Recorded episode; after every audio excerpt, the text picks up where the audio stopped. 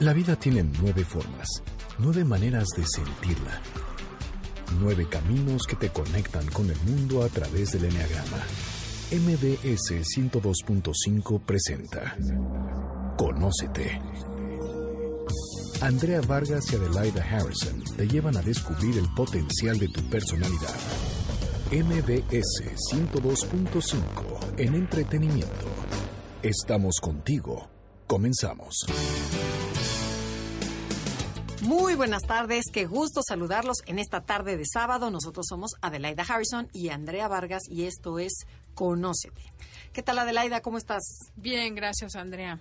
Eh, con, me encanta este programa porque es algo que nunca hemos hecho. Lo que vamos a, a tratar el día de hoy es un tema que nunca hemos tocado y pues muy emocionada de hacerlo de manera diferente. Sí, hoy vamos a tener un tema muy padre porque yo creo que todo el mundo hemos pasado a través de una crisis. Y el tema se va a llamar cómo reconstruirse después de una crisis. Y una crisis puede ser una infidelidad, una pérdida, un diagnóstico de cáncer, un temblor como el que acabamos de pasar, una pérdida de trabajo, un accidente. O sea, todo mundo pasamos una crisis. Pero ¿por qué no presentas a nuestros queridísimos invitados? Así es, el día de hoy tenemos como invitados a dos coaches y facilitadores de Pacific Institute que ya han estado con nosotros en alguna ocasión con el programa 12 Pasos hacia el Éxito. Eh, otra de las aplicaciones que podemos tener es cómo salir de una crisis, cómo reinventarte como persona, que al final de eso se trata. Lo que hay es lo que hay. ¿Qué haces con ello es lo que puede ser diferente? Y la propuesta que ellos nos hacen es reinventarnos a nosotros mismos cada vez que tengamos una crisis y que se vuelva una oportunidad. Entonces quiero presentar a Marcela Hurtado. ¿Cómo estás, Marcela? Bienvenida. Hola, muchísimas gracias, Andrea y Adelaida, por recibirnos de nuevo. Nos encanta venir a su programa porque hemos recibido muchísimas llamadas del auditorio que escucha Conócete con el Enneagrama y por eso estamos encantados de poder platicar con ustedes este tema tan interesante. No, y nos encanta que sí el programa funcione, que a la gente le sirva y a ustedes que no tenemos el gusto de conocerlos, porque yo sería la idea de querer conocer a cada uno. Pero les agradecemos que nos escuchen cada sábado, que estén con nosotros. Y ahora vamos a presentar a José Eusebio López. Bienvenido, José Eusebio. Muchísimas gracias por esta oportunidad, por este tiempo y este espacio. Gracias, Adelaida. Gracias también, eh, Andrea. Gracias por eh, este espacio para poder tener una conversación con eh, el auditorio acerca de este tema tan eh, relevante ahora y que de alguna forma la expectativa es que podamos compartir información de valor con ellos. Claro. Entonces, yo creo que hay dos tipos de personas. Unas las que sí, definitivamente ahorita escucharon crisis, cómo me reinvento y les encantó la idea.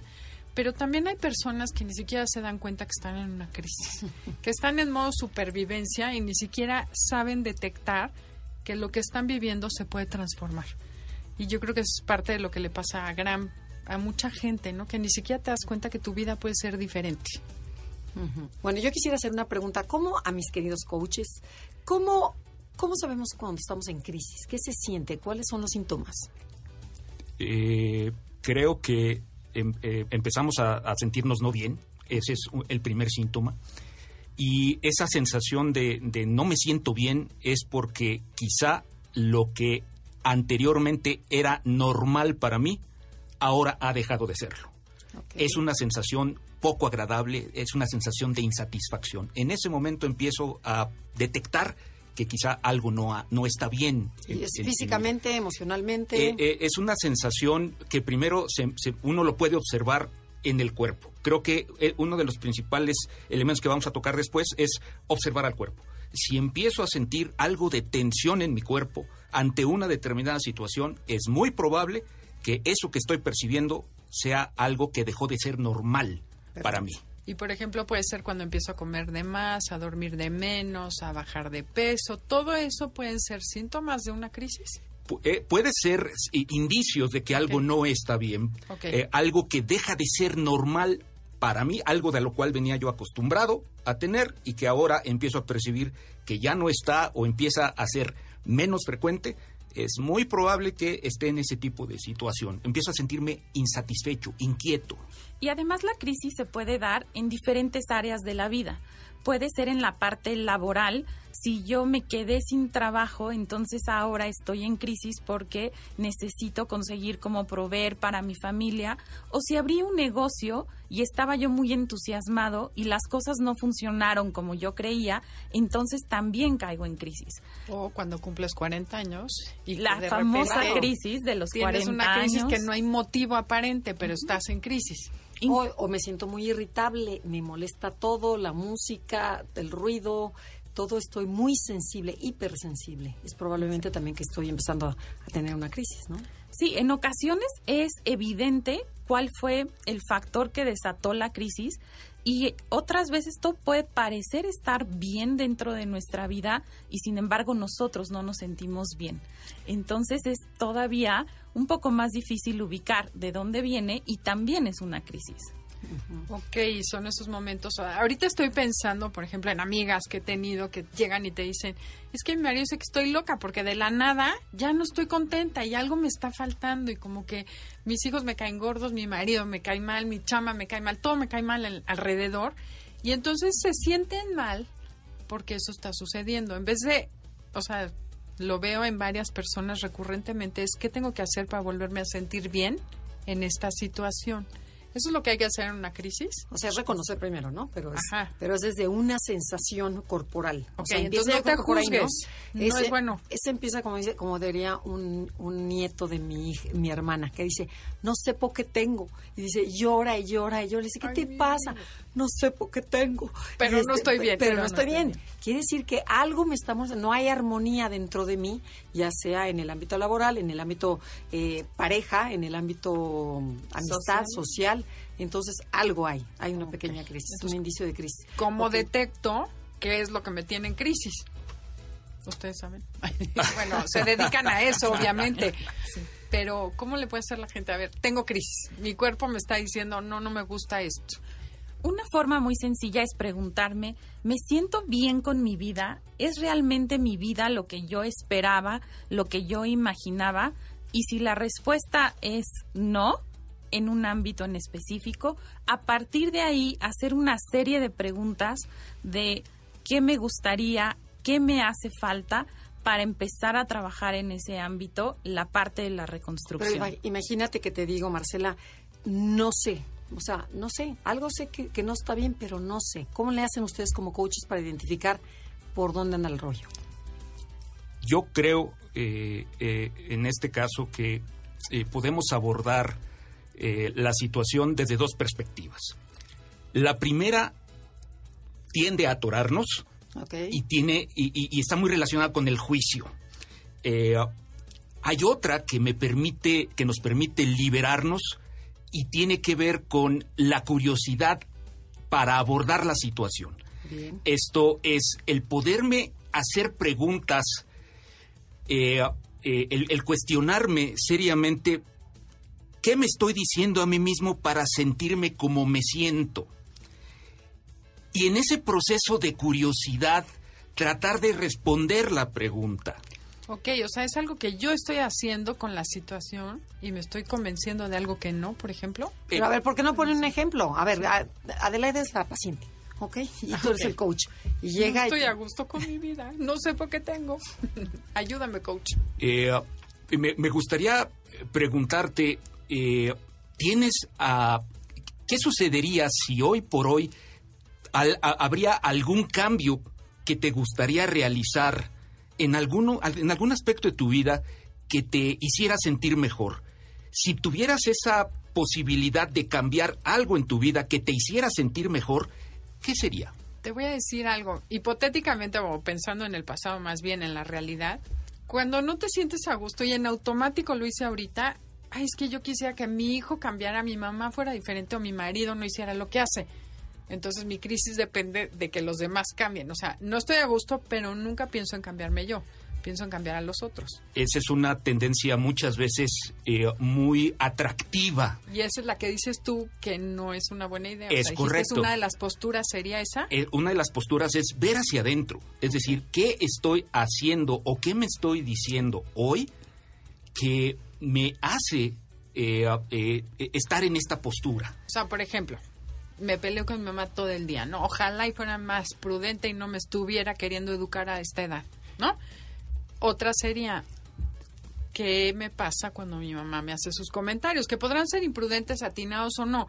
Para ¿Qué ti, sucede ¿no? conmigo? Es lo que tú estás diciendo. Así es. Ok, Así para es. que yo identifique qué es lo que tengo que cambiar o modificar o ver qué hago, ¿no? Y desde la curiosidad, no desde el juicio. Ah. Porque a veces la respuesta es, es que yo, ella siempre me ha dicho que soy de esta manera y yo desencadeno este tipo de situaciones. ¿Qué es el observador interno que nosotros manejamos en el enagrama? Como también ya voy a parecer tonta, ¿verdad? Estoy tomando el papel, no crean que soy tan incapaz. No, no, en absoluto. Eh, No, pero la idea es curiosidad. Es o sea, curiosidad. sí, es indagar, indagar, a lo mejor decir, bueno, ¿en qué parte del cuerpo lo sientes? A lo mejor es en la garganta, a lo mejor es en el estómago. ¿Qué te está diciendo el estómago? ¿Qué nombre le pondrías? No, bueno, pues entonces te vas metiendo, metiendo, metiendo hasta que vaya saliendo la sensación. ¿Y qué quieres hacer con esa sensación? Y darle para, nombre. para darle nombre y Darle empezar a descubrir qué es lo y que se nos abre pasa. un mundo de posibilidades una vez que encuentro eso. Ok. Y no es muchas veces que estamos en esa situación porque no queremos ver lo que ya sabemos que tenemos que ver. Piénsenlo, esto es Conócete con el Enneagrama y regresamos después de este corte comercial. Comuníquense a través de Facebook, Enneagrama Conócete o mándenos un tweet. Arroba Conócete MBS. Estás escuchando el podcast de Conócete con el Enneagrama. MBS 102.5. Ya regresamos, esto es Conócete, estamos Adelaida Harrison y Andrea Vargas y estamos con Marcela y José Eusebio, que son los coach eh, y facilitadores de Pacific Institute. Y bueno, les tenemos unas preguntitas. A ver, ustedes decían, bueno, vamos a indagar primero cuál es la sensación que nos pasa. Adelaida dijo, hay que hacerte responsable, o sea, porque yo hay veces que le echo la culpa a mi mamá, a la tía, a mi marido, al perro, a- al tráfico, a todo. Entonces, ¿Qué pasa? Una vez que ya le pusimos nombre y sacamos el nombre de la sensación, que dices, bueno, me pasa esto, ¿qué sigue? Eh, una vez que llego a esa, a esa etapa de descubrimiento, es una sensación muy liberadora. Nosotros le llamamos un momento, ajá, es como, en, en- en términos llanos es, me cayó el 20. Sí. Ahora, una vez que me cae el 20, necesito atravesar un maravilloso proceso que se llama aceptación. Ay, Y, eh, eh, es- es- eh, resulta difícil porque a veces no entendemos el, el término. Muchas veces hemos malentendido el término y nos han dicho resígnate. Y, y la diferencia entre la aceptación y la resignación consiste en lo siguiente. La, la- la resignación eh, incluso viene de una raíz que, que- que, etimológica o una raíz latina que tiene que ver con rendirse. Y entonces Con eso de- razón de, nadie se quiere de resignar. rendirme es, es me doy contra mi propia voluntad. Estoy insatisfecho, pero me doy. Ok. Es decir, es, eh, eso es más grande que yo y me doy, y, pero sigo sintiendo insatisfecho. La aceptación es una manera de reconciliarme con esta realidad que estoy viviendo. Puedo no aceptarla, puedo no estar conforme con ella, pero me reconcilio y la doy por, ok, esta es la realidad con la que ahora necesito jugar y tomo responsabilidad. Es decir, una me mueve a la acción, la, la aceptación me mueve a la acción, la resignación me mueve a la inacción, a una cuestión pasiva. Ok, vamos a ponerlo en la vida de- en la vida diaria. Ok, me diagnosticaron cáncer y otra, vamos a poner otro ejemplo, mi marido me es infiel. Me costó muchísimo trabajo aceptarlo y ya, lo acepté. ¿Ahora qué sigue? Y entonces, eh, una vez que lo he aceptado, también viene la pregunta de ¿y qué quiero hacer yo con mi vida? Es decir, la aceptación nos regresa el poder a nosotros. Si antes le estábamos echando la culpa al gobierno, a mi mamá o incluso en el punto de la infidelidad a mi marido, O a la genética. él o, o en el cáncer Claro, a sí la es. genética, ahora me doy cuenta de, bueno, esa fue la decisión de los otros, yo, ¿qué puedo hacer con mi vida? Entonces, mi vida está en mis manos y a partir de que me doy cuenta, también tengo la responsabilidad de tomar acción basado en lo que yo quiero para no quedarme en el drama y en el azote. Ok, quisiera hacer nada más una aclaración entre resignación y aceptación, a ver si está claro. Aceptar es decir, sí, mi marido me está pintando el cuerno. Porque la negación es lo anterior, no es cierto, nada más está con su amiga. O sea, la caché en Su un hotel. prima. Es su prima que la acompañó al hotel porque es muy mono. Das el paso es aceptar, sí, sí me está pintando el cuerno. Y, resignarme sería... Es mi cruz. Pues bueno, es mi cruz, así me tocó. Ah, es mi cruz, o así son los hombres, así todos los ah, hombres son iguales. La abuelita te dice, mijita, así son, este te salió por lo menos te mantiene. Es, correcto. Sí, ofrece tu cruz. Es, correcto, eso es resignación, eso es pasiva, defensiva, y al final del día eh, eh, me siento insatisfecho. La otra, acepto que, ok, es infidelidad, no quiere decir que no me duela, pero me mueve a dar el siguiente paso. Ahora, ¿qué voy a hacer con esta nueva realidad? ¿Cómo voy a jugar con ella? Perfecto. Ok, ya quedó claro. Entonces, muy Marcela, nos estabas diciendo cómo me puedo empoderar, porque resignarme es doblar las manitas y aguantar. Y entonces parte de eso es tomar la responsabilidad de hubo algo que yo tal vez estoy haciendo o dejando de hacer que me trajo a esta situación. De esa misma manera, hay cosas que puedo hacer desde donde estoy hoy para empezar a reconstruirme. Oye, ya estoy viendo al que dice, claro, se divorció de mí porque yo no me arreglaba antes que se despertara, porque no me daba. O sea, tampoco hay que irse a ese lado, me supongo. Sí, fíjate que el, concepto de reinvención eh, implica la idea de no rechazar el pasado, sino de aprender de él. El eh, aprovechar al máximo toda la información que viene del pasado, porque el pasado informa, no me determina. Ok, eso está padre. O sea, si mi papá fue golpeador, me lastimó, me dijo, no por eso yo tengo que ser un violador. Es correcto. O sea, yo puedo decidir algo diferente. El pasado informa, no me determina. Y eso es muy esperanzador. Eso da esperanza. Incluso en una relación eh, de matrimonio, si yo me equivoqué en el matrimonio, ahora puedo buscar una nueva oportunidad tomando esa información del pasado, ¿qué haría yo diferente? ¿Qué estoy dispuesto a cambiar? Porque lo cierto es que no podemos esperar resultados diferentes haciendo siempre lo mismo. Por eso se da el primer primera escoba y segunda esposa, ¿no? Muchas veces. Aprendiste. Así es.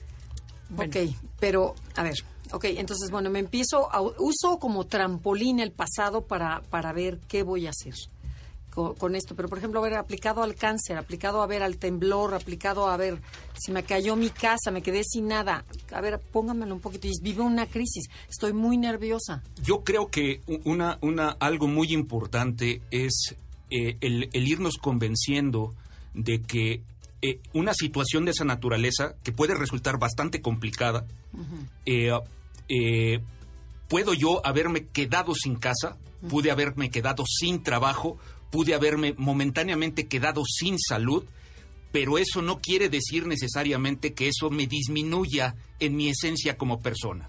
Es decir, perdí algo, alguna posesión, pero mi esencia como persona tiene una gran, potencial, una gran potencialidad.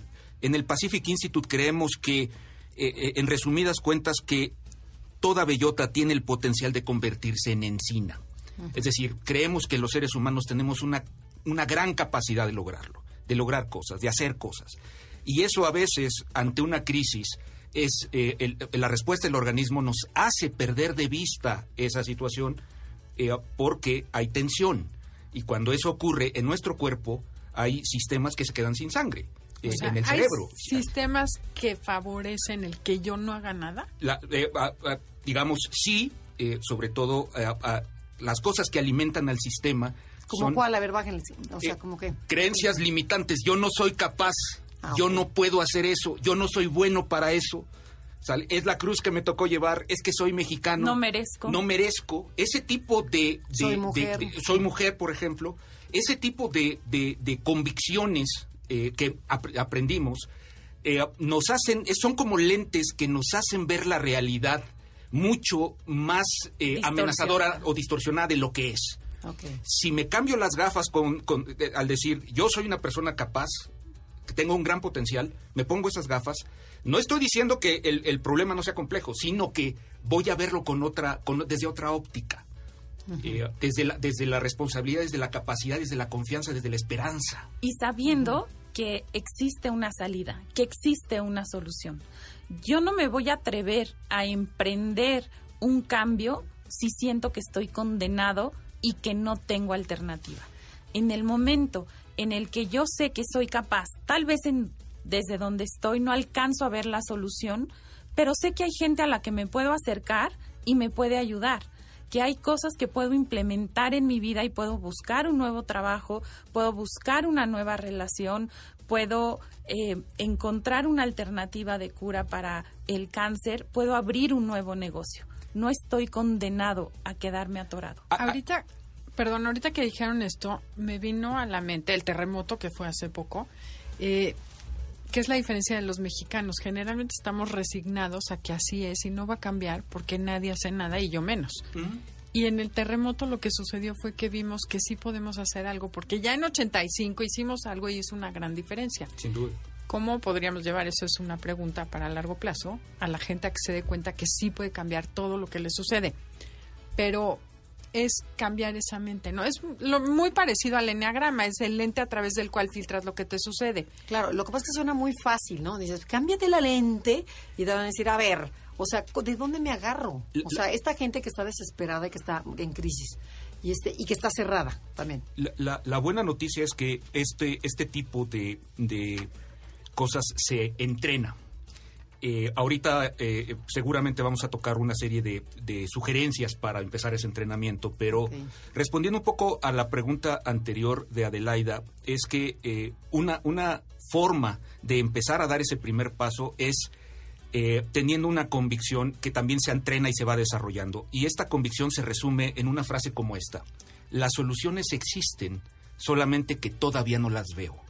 Okay si yo parto de esa idea, porque a lo mejor los lentes que traigo no me permiten verla, eso no quiere decir que no exista. Perfecto. Sí, las soluciones existen, solamente que todavía no las veo. Ok, eso está bien. Como el mapa es más grande que mi territorio. Invariablemente. Ok, perfecto. Si yo parto de esa idea, voy a encontrar... Entonces, se abre mi sistema de, reticular. totalmente de acuerdo. Y eso biológicamente sucede, lo del sistema reticular. Invariablemente, así es como funcionamos los seres humanos. O sea, ¿en dónde está mi atención? Ajá, entonces estoy en crisis porque en ese momento mi cerebro me mantiene en reacción y respuesta reactiva.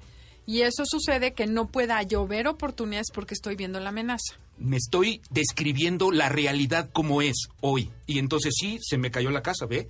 Sí, ya rompí con mi pareja, sí, ya me quedé sin trabajo y empiezo a contarme esa historia y estármela reforzando. Y pobre de mí. Y, mi atención se centra en eso y cuando mi atención está centrada en eso, no hay pierdo de vista otras alternativas.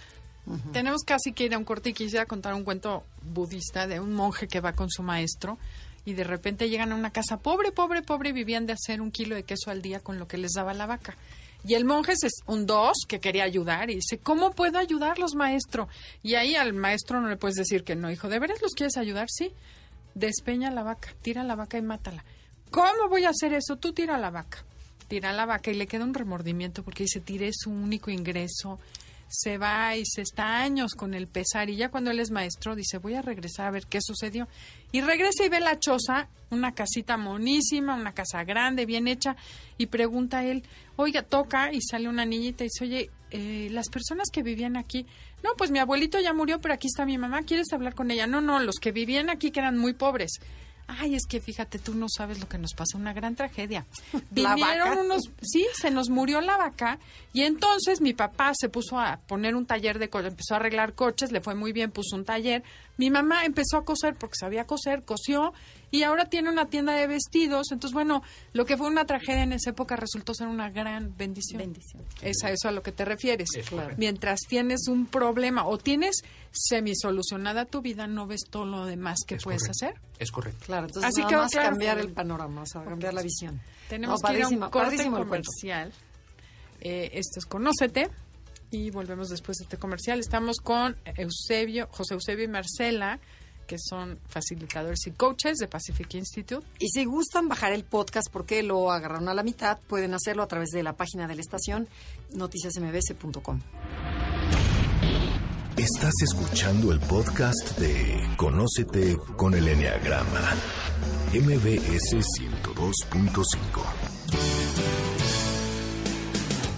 Ya regresamos, esto es Conócete, nosotros somos Adelaide y Andrea y estamos hablando cómo reconstruirse después de una crisis. Y crisis llámese infidelidad, eh, pérdida de algún miembro del cuerpo, este, algún diagnóstico espantosísimo, un divorcio, un fracaso en el negocio. O eh, simplemente personal tuya, ¿no? Algo, lo que sea, pero todo puede ser crisis, o sea, todo, todo el mundo acabamos en una crisis.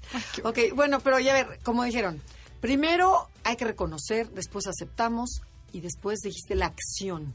Y dijiste, dentro de la acción hay varios puntitos. Sí, sí, yo creo que eh, una vez que ya nos dimos cuenta, una vez que ya aceptamos que no nos resignamos, o sea, no es lo mismo aceptar que resignar, ya lo habíamos mencionado, pasamos a la acción.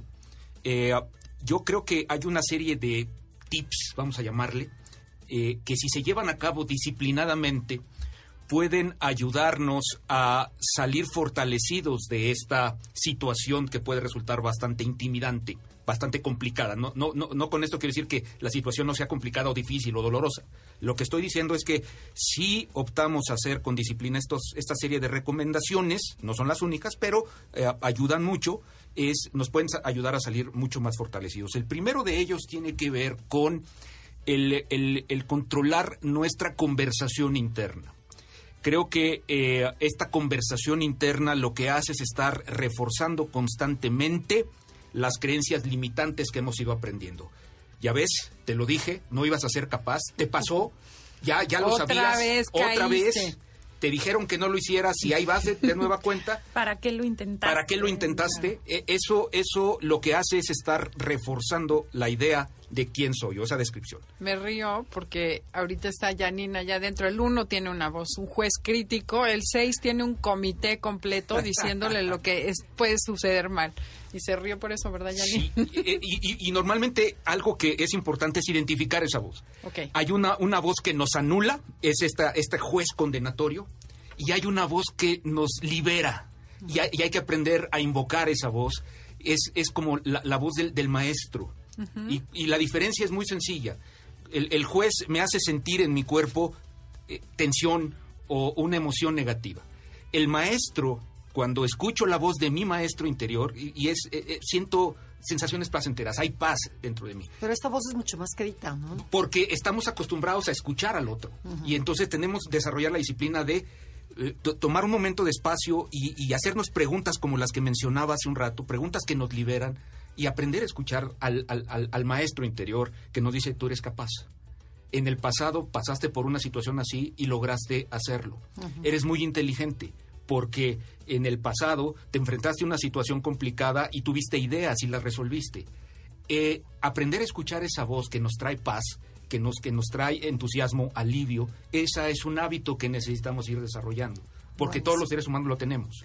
que estaría muy bien saber cómo distingo entre la voz de la resignación, ¿no? Que te dice, no, no te preocupes, o sea, en el pasado liberaste ya, aguántate, y ya iba pasando, a muévete, porque podría yo caer en, ay, sí, esa vocecita, esa no es tu maestro. No. Ok, y el que te incita a moverte, porque sí puedes, eso es lo que hay que escuchar. La voz de tu maestro lo que hace es empoderarte, hacer que tengas confianza en ti mismo y también lo que puedes hacer es buscar un grupo de mentores.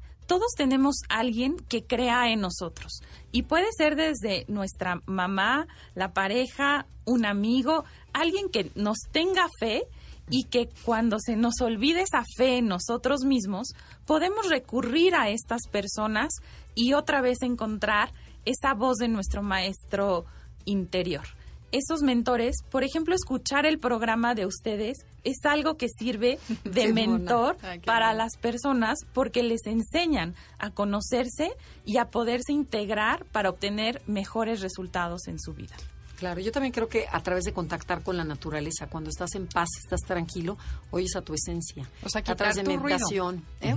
Quitar tu Quitarte ruido. ru- quitar tu ruido para poder escuchar esa voz, porque esa voz es mucho más suave y a veces no le haces caso, ¿no? Ahí la ignoras y dices, no, no, no, no. La otra me está diciendo que, que no voy a poder, que soy mujer, que no sé qué. Cuando el otro te dice, sí puedes, sí puedes, sí puedes. Continúa, ¿no? Un- un- e- esa es una manera de, cuando conectas con tu esencia, como lo mencionas, es, una, es un hábito, es una rutina que nos posibilita desarrollar el gran potencial que poseemos los seres humanos. El problema es que en los tiempos actuales parece ser que vivimos en mucho en automático, estamos tan acostumbrados a vivir así que no tenemos el hábito, esto es un hábito de hacer una pausa y conectarnos con esa esencia que mencionas para descubrirnos, para darnos cuenta de que somos capaces, de que somos valiosos, de que somos únicos. Eh, y una vez que tenemos esa, esa conciencia, podemos dar los pasos siguientes. Entonces, el primer paso es que te des cuenta, y esto lo hemos dicho hasta el cansancio y lo repetimos encantadas, es que tu personalidad no eres tú. Adentro de ti hay una esencia y esa vocecita boicoteadora no es la verdad. La verdad está muy profunda y nada más tienes que callar esa vocecita, o sea, la, la negativa para escuchar adentro. La buena noticia es que eso se entrena. Ok, ¿cómo lo Ok. entrenamos? Y a ver, aquí ustedes mencionan salir de la zona de confort. A ver, platíquenos un poquito sobre eso. La, la eh, yo, yo prefiero, en lugar de decirle zona de confort, porque de alguna forma se ha ido eh, a- a- hablando constantemente esta cuestión, a mí me gusta utilizar el término de zona de normalidad, porque muchas veces yo puedo estar viviendo en una zona de confort, Y entre es muy incómoda. y es Muy tremendamente incómoda, pero yo pienso que es lo que me tocó. ¿Sabes O que un día describió una maestra buenísimo? Dijo, estás acomodado, que no quiere decir que estés cómodo. Sin duda. Exacto. Estás sentado sobre picos y Pero- ya mejor ni te mueves porque te duele. Es correcto. Pero pico. súper incómodo. Sí, sin duda, pero si yo sé que esa es mi zona de normalidad, Ajá. en donde yo me muevo libremente siendo yo sin fingir, pues vamos en paz. Cuando hay una situación de crisis, por alguna circunstancia, me salgo de lo que es normal para mí y mi cerebro, cuando, cuando en- encuentra esa diferencia entre lo que es normal y ahora ya no, me siento incómodo, me siento insatisfecho. Mi sistema humano trata de regresarme a esa zona de normalidad, aun cuando no sea cómoda. Ok, Claro. o sea, aguántate, aunque te pinte el cuerno, no es, te correcto, pega. es correcto. Pero tienes tu Mejor eso. casita. y Pero tienes tu todo- casita, Más vale malo conocido que bueno. Qué bueno por conocer. Eh, ahí es mi sistema que está corrigiendo. Y aquí una parte muy importante. Mi sistema humano siempre corrige al nivel de la creencia. Ejemplo de ese, no me pega, aguántate, los hombres son así, eres mexicana, eres mujer, eh, esa Todos es una, son eh, iguales. todos son iguales, esa es una creencia.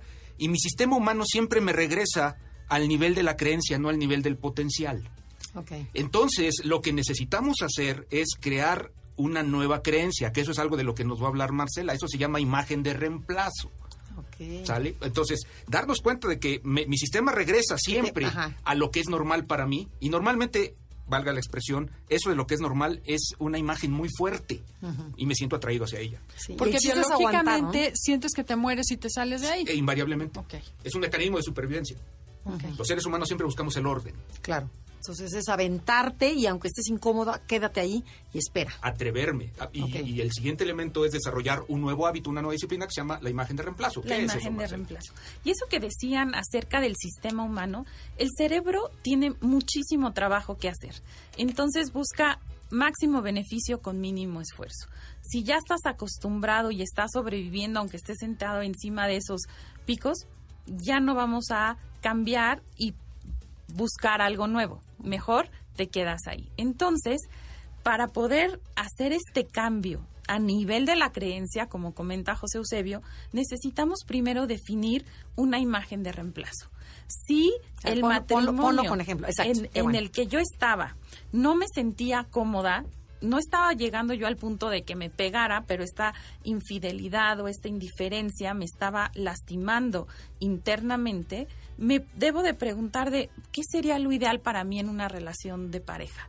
Me gustaría que me escucharan, que me sintiera yo respetada, que existiera una comunicación con confianza en la que yo puedo llegar y decirle a mi esposo cómo me estoy sintiendo. Entonces, empezar a imaginar con detalle cómo sería esa relación de pareja, para que yo al tener esa claridad y ubicar la emoción positiva que me va a traer, la empiezo a repetir en mi mente con esa claridad y voy a empezar a buscar eso en mi vida. De la misma manera, si estoy en un trabajo en donde me siento completamente infeliz, soy Godín y trabajo de 9 a 5, hacen como que me pagan y yo hago como que trabajo y me siento completamente desaprovechado y odio tanto mi vida que solo espero que sea el fin de semana o en la noche para salir de aquí. Necesito pensar en, bueno, ¿qué sería lo ideal para mí? ¿En dónde me gustaría trabajar? ¿Cuándo me, ¿Cuánto me gustaría Ganar. ganar? ¿Qué me gustaría hacer a nivel creativo o de trabajo? y contestar estas preguntas desde el qué es lo que quiero, no para qué me alcanza. Y buscar combatir ese diálogo negativo que puedo yo recibir de otros de, oye, habiendo tanto desempleo, pues date de santos de que por lo menos tienes, Tienes chamba. eh, chamba. Estás persiguiendo tu pensión y no tu pasión. Entonces, diseñar esa imagen de reemplazo es lo que se vuelve muy importante para no quedarme atorada en donde estoy, sino empezar a diseñar desde el ideal lo que quiero y lo que voy a reconstruir. O sea, no- hacer el diseño de la reconstrucción. Lo que te entiendo es que no pierdas el tiempo en la parte en la que ya estás, sino tu mente métela a lo que quieres. Exactamente. Necesito contestar la pregunta, ¿cómo quiero que sea? ¿Cómo quiero que sea mi trabajo? ¿Cómo quiero que sea mi vida? ¿Cómo quiero que sea mi relación? ¿Cómo quiero eh, eh, que sea mi nueva casa? ¿Cómo quiero mi departamento? ¿Qué sería lo ideal? ¿Me Sí, que ya que se me cayó, Ya que se bueno, me cayó. ¿Cómo pues, quiero que sea? ¿O Claro. cómo me veo sin el problema? Esa es otra pregunta que también ayuda Qué para generar imágenes de reemplazo. Qué ¿Cómo padre. quiero que sea? Y no hay atrás algo más importante, o bueno, creo yo, el merezco algo diferente. Sí. Eh, ¿no? eso, ese es- o sea, esa es la otra- primera creencia que tendríamos que vencer. eh, soy mejor que esto. Yo creo que eh, este no, de nueva cuenta, esa es la conversación interna, esa es la voz del maestro interior que dice, mereces algo mejor, eres más que esto, eres mejor que esto y por eso mereces y por eso mereces esto. Porque al final no tenemos lo que, o sea, tenemos lo que merecemos, o creemos que merecemos. Es, correcto. Trabajar la fortaleza interna. Sí, pero como dice Adelaida, primero empezar desde la persona. Es correcto. Y después lo que yo quiero, ¿no? Así es, primero Porque me mucha gente empieza con que quiero un trabajo wow, quiero ser jefe, pero me da pánico mandar. Entonces tendría yo que ver si sí creo que merezco algo mejor. Yo creo que hay una parte muy importante. Para hacer mejor hay que ser mejor primero nosotros. Claro. Muchas veces queremos hacer mejor sin ser mejores. Y yo creo que una de las creencias bases es, para hacer mejor hay que ser mejor. ser mejor y cree, a ver, quiero y aquí me voy a ventanear yo, porque entré una vez a un curso, también con Marce, y aprendes a hacer como esas declaraciones de lo que quieres en tu vida. Y yo sí caché que dentro de mí había todavía un bloqueo de, sí, sí suena bien padre, pero esto no es Pero hay para un mí". miedo interno que no. La ¿no? voz interna mía eres, esto sí está bien padre, pero esto no es para ti. O sea, a la hora que yo repetía y decía que era una vida abundante o X, sentía esa como en el estómago. Ah, otra vocecita que dice, na, na, na, na, o sea, ni te hagas ilusiones, estás fingiendo, reina, nunca me vas a convencer Ajá. a mí, que soy el que manda, Qué de buena que quieres pregunta. esto. ¿Cómo vencen ¿no? eso? Pero nos tenemos, Tenemos que ir a un corte. Esto es Conócete, búsquenos en Facebook, Enneagrama Conócete, y escríbanos si les gusta el programa, si quieren otro tipo de programa, otro tema, si quieren que los invitemos aquí, escríbanos a través de Facebook, Enneagrama Conócete, o mándenos un tweet. Arroba conócete MBS. Estás escuchando el podcast de Conócete con el Enneagrama. MBS 102.5. Ya estamos de regreso en Conócete.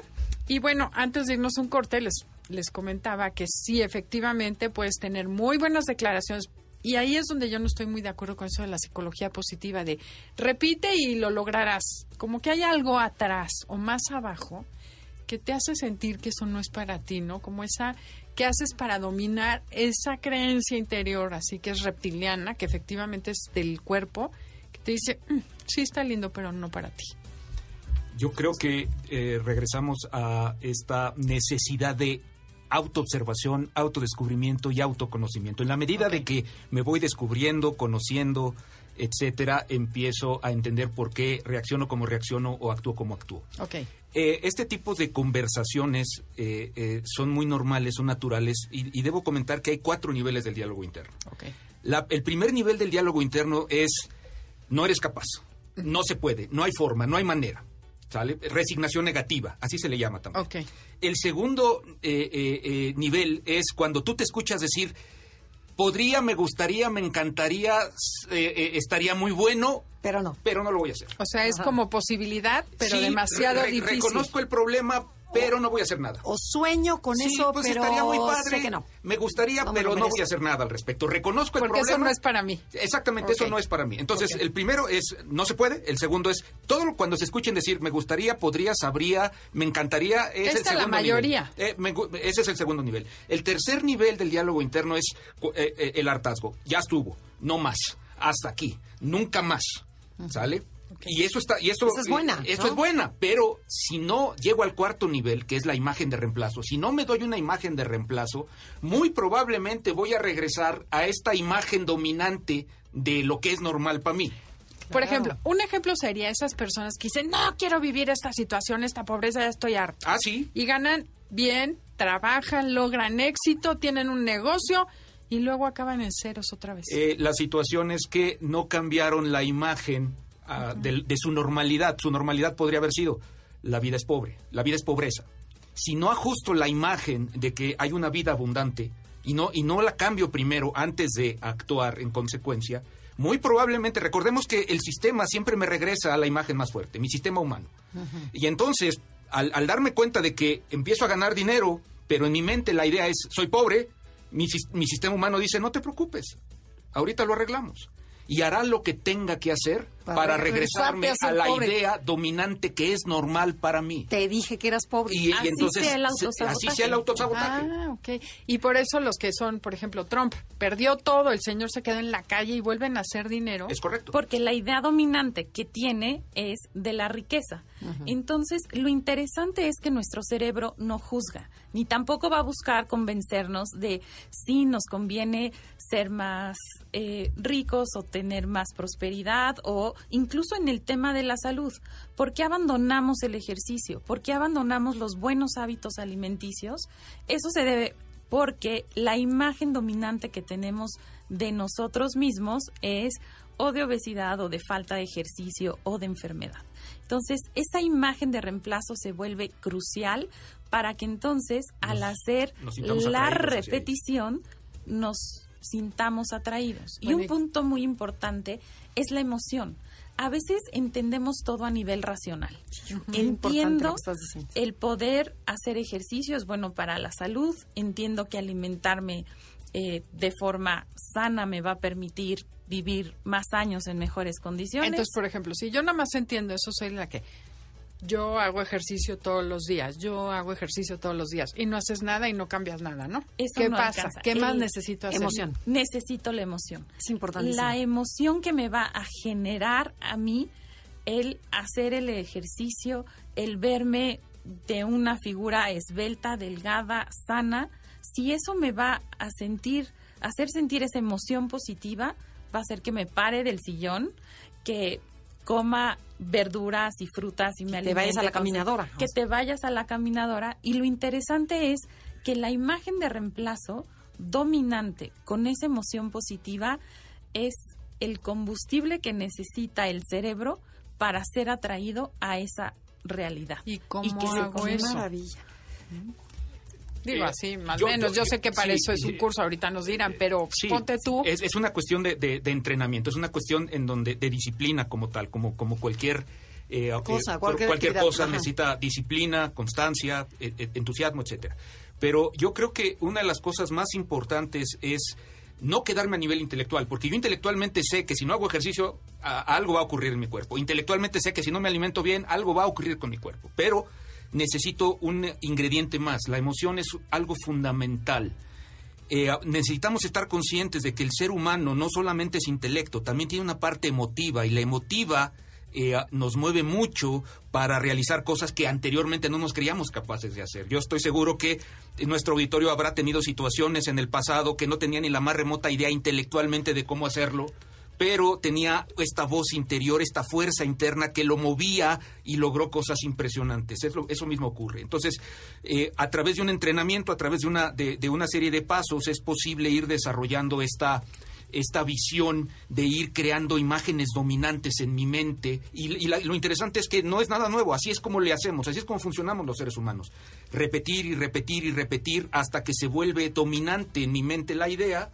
Así es como se forman las creencias. Entonces, por ejemplo, soñar despierto y después tener la convicción de que va a suceder ¿Es bueno? Eh, yo creo que es bueno en la medida de que no me quede en el nivel de que Intelectual. es- es- sí y además eh, de que sí estaría padre sería otra vez el segundo nivel del, del diálogo interno estaría padre sería muy bueno estaría fantástico pero la verdad es que no lo voy a hacer O sea, la diferencia entre los que ganan y los que pierden es que el que gana sí se la creyó es correcto y el Es que correcto. pierde no se la cree. es correcto es Pero- esa pero- imagen y dominante para que no te regreses, lo importante es volverlo a reemplazar y a reemplazar Es y a reemplazar, correcto. pero y meterle emoción. Es correcto. Ahí a mí es donde me queda la duda. ¿Cómo le metes, por ejemplo, en cuestión del el ejemplo del principio, la infidelidad? Me estoy imaginando una mejor pareja. ¿Dónde le metes la emotividad? ¿Cómo le haces? La emotividad tiene mucho que ver con lo que comentaba de la edad del yo merezco.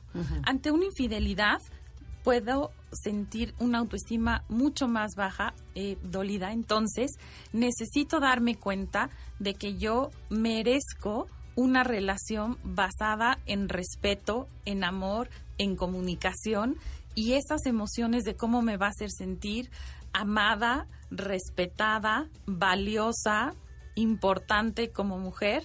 Entonces, irle metiendo la emoción. Y otra cosa que quisiera agregar ahorita, que viene el caso por las personas que tienen una infidelidad, me decía una amiga psicóloga que la infidelidad la provoca el que es al que le pintan el cuerno para cobrarse la factura. Entonces, si yo cacho ahorita que dices de hacerse responsable, que yo también tuve parte del juego, Claro, por supuesto. sí. entonces ya no estoy ni tan pobre ni tan miserable porque yo tuve que ver en lo que sucedió.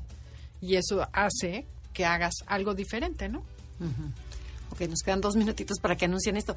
Pero entonces la clave de todo está en esta, ¿no? En el reemplazo dominante de la imagen, ¿no? O sea. Excelente. o sea ahí está el cambio. los seres humanos perseguimos imágenes de forma natural la Y- pregunta es qué imagen estoy quiero, persiguiendo ¿cuál quiero?